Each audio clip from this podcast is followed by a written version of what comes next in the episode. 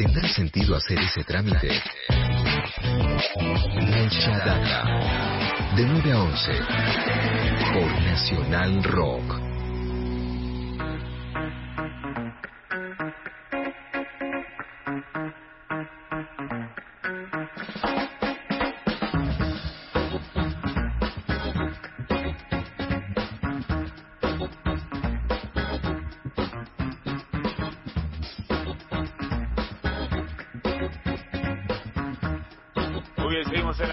Nacional Rock 10 y 1 en nuestros relojes. Estábamos conversando, estuvimos conversando en estos días mucho respecto de, bueno, de esto que se está anunciando, la llegada de la segunda ola de coronavirus a, la Argentina. Vamos a evacuar algunas dudas de la mano de Jorge Aliaga, físico, secretario de planeamiento de la Universidad de Burlingame, que está en línea con nosotros. Jorge, ¿cómo te va? Mi nombre es Eddie Babenco, acá con Juan Manuel Carte saludamos. ¿Cómo va eso? ¿Qué tal? ¿Cómo les va? Buenos días. Bueno, gracias por, gracias por atendernos. Bueno, obviamente como, como todos eh, estamos preocupados por esta, por esta llegada. Eh, lo que estamos viendo no, todavía no es una, una subida importante en el número de los casos, ¿no? Eh, como que parece como que suavemente la cosa va, va subiendo de a poquito, eh, pero queríamos hablar con vos un poco para tratar de entender cómo es que este fenómeno ya se puede pronosticar y cómo podemos ir eh, pensando lo que viene en estos próximos meses en Argentina. Eh, mira, a ver, hay una cosa que es importante que, que eh, me, parece que, que, ha sido difícil de entender desde el principio, y es que eh, una epidemia es una epidemia porque vos tenés un crecimiento exponencial de los casos. Ahora, hay distintas velocidades de crecimiento exponencial. Es decir, hay, digamos, y eso se mide con ciertos coeficientes. Ustedes se acuerdan que al principio se hablaba del R, del factor de, reproducción de la epidemia, que esencialmente lo que te mide es, en promedio, cada persona que se contagia, a cuántas personas más contagia. En la medida en que cada persona que se contagia contagia a más de uno, vos tenés una epidemia. Si contagia en promedio a menos que a una persona, la epidemia no se apaga, digamos. Eh, nosotros tenemos desde el fin de semana largo del carnaval un eh, crecimiento exponencial, que es relativamente lento. Ayer, para que te des una, una idea, ayer estaba en un 15%. Es decir, ¿qué quiere decir? Que los últimos las últimas dos semanas, los últimos 14 días, habían crecido un 15% comparado a los casos que teníamos en las dos semanas anteriores a esas.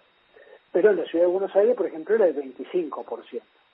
Entonces, ¿cuál es el problema de estas cosas? El problema es que cuando vos tenés un crecimiento eh, que a lo mejor el número este, 15%, 20%, es un número relativamente pequeño, no es que se multiplica por, por 100%, por 200, a vos al principio te parece que sube poco y recién te das cuenta que está subiendo mucho cuando eh, los números empiezan muy grandes.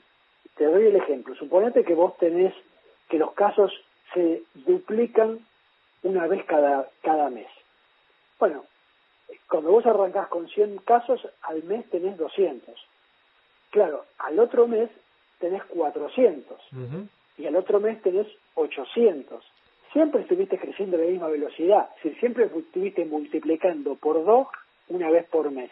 Lo que pasa es que te llama más la atención cuando pasas de 400 a 800 que cuando pasaste de 100 a 200. ¿Se entiende el, tema? Entonces, nosotros estamos en crecimiento exponencial desde eh, carnaval. Y estamos con un crecimiento exponencial que por ahora tiene un coeficiente relativamente bajo. Pero eh, por ahora es creciente y es exponencial.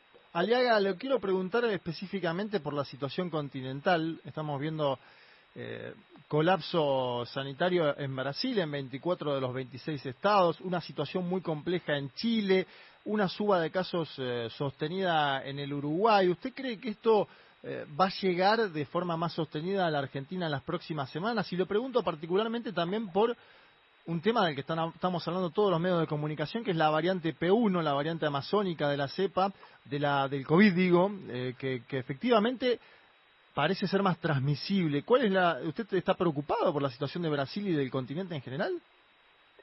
Sí, eh, hay preocupación. Digamos, los casos nuestros que hayan subido por hoy, yo no sé si se explican por la introducción de una variante nueva o simplemente por el hecho de que eh, después de carnaval se retoman completamente las actividades productivas, más gente yendo a oficinas, eh, viajando en colectivos, de hecho, bueno, desde hace unas semanas, más gente movilizada por la escuela, eh, todo eso, al mover más gente, tenés más contagios, es estadístico.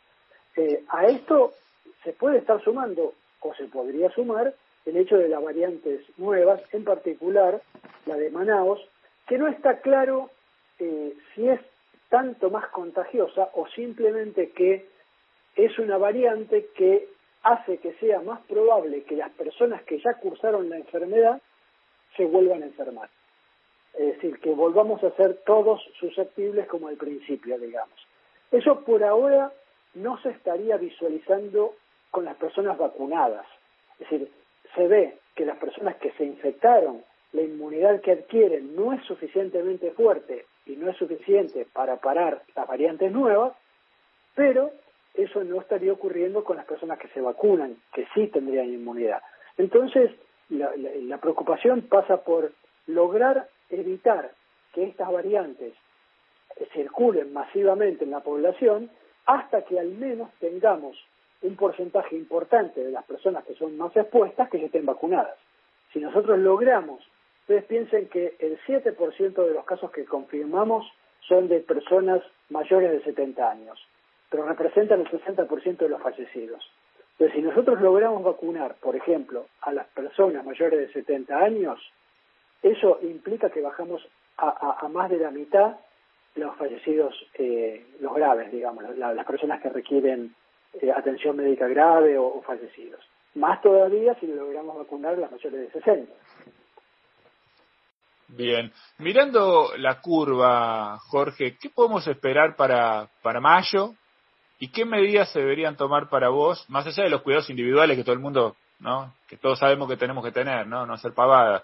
Pero, ¿cuáles son para vos las, las cosas que habría que ir pensando ya mirando un mes y medio para adelante? Digo mayo porque es el mes en el que se habla, en el que, bueno, se puede desatar ya la ola más fuerte, ¿no?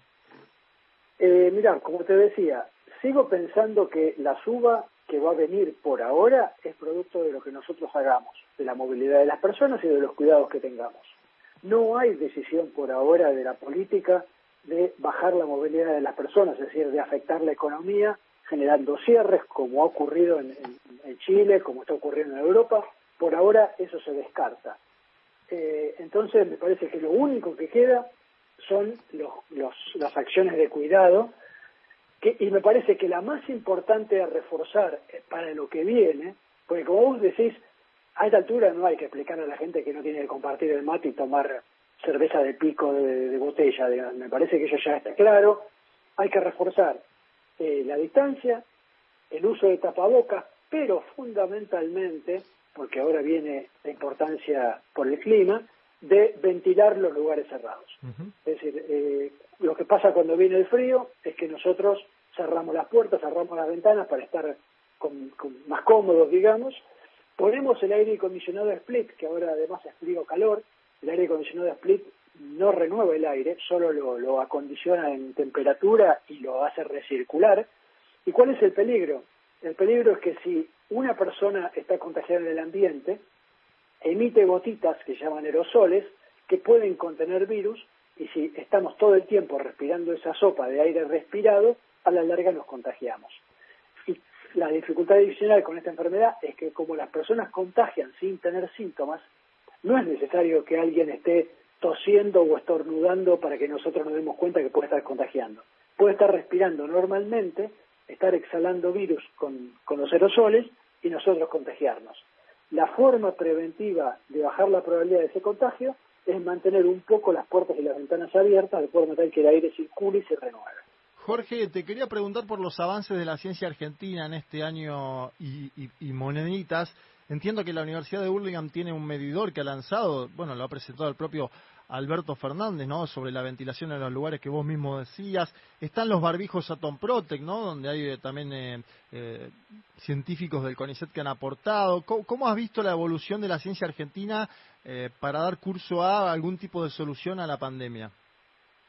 A mí me parece que lo que ha demostrado nuevamente es que tener un capital, porque es eso, en recursos humanos, es decir, en personas capacitadas para resolver problemas, lo que te da es que cuando tenés un problema nuevo, porque la realidad es que no había nadie estudiando COVID porque no existía, cuando tenés un problema nuevo, la gente eh, rápidamente, como tiene capacidad para resolver problemas, se reorienta y aporta desde distintos lugares. Algunos desde el modelado de, la epidemia, de, para la toma de decisiones, otros para kit diagnóstico eh, para detección, otros, como decían ustedes, para elementos de protección, eh, diversas, diversas eh, productos y, soluciones, pero me parece que quedó claro que ha habido una respuesta muy, muy positiva del sector científico.